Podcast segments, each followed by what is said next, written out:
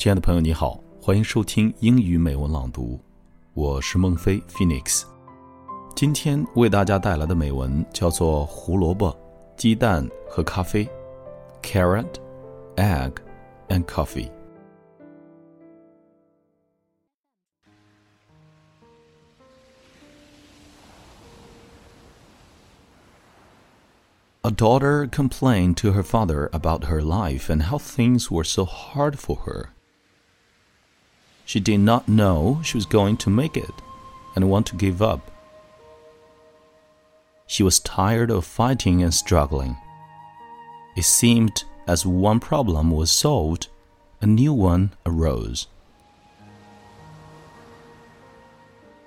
Her father, a cook, took her to the kitchen he filled three pots with water and placed each on a high fire.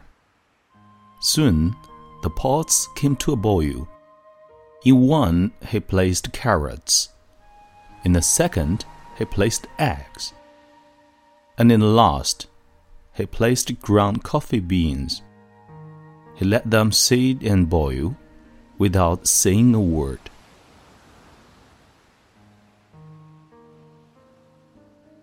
The daughter sucked her teeth and impatiently waited, wondering what he was doing. In about twenty minutes, he turned off the burners. He fished the carrots out and placed them in a bowl. He pulled the eggs out and placed them in a bowl. Then he ladled the coffee out and placed it in a mug. Turning to her, he asked, Darling, what do you see? Carrots, eggs, and coffee, she replied. He brought her closer and asked her to feel the carrots. She did and noticed that they were soft. He then asked her to take an egg and break it. After pulling off the shell, she observed the hard boiled egg. Finally, he asked her to sip the coffee. She smiled as she tasted its rich aroma. What does it mean, father? she humbly asked. He explained that each of them had faced the same adversity, boiling water, but each reacted differently. The carrot went in strong hard, and unrelenting. But after being subjected to the boiling water, it softened and weak. The egg had been fragile.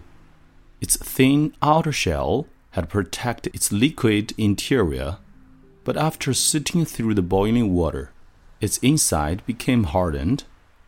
The ground coffee beans were unique. However, after they were in the boiling water, they had changed the water. Which are you?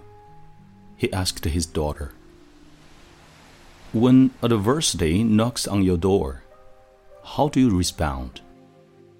Are you a carrot, an egg, or a coffee bean?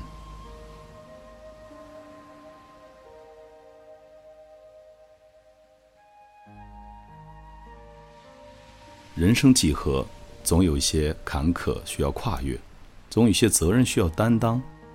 不断的跌倒，才有不变的顽强与收获；不变的风雨，才有不断的历练与懂得。这里是英语美文朗读，欢迎你在网易云音乐或微信订阅号搜索“英语美文朗读”，来邂逅更多暖声美文。我是孟非 Phoenix。让我们下期再会。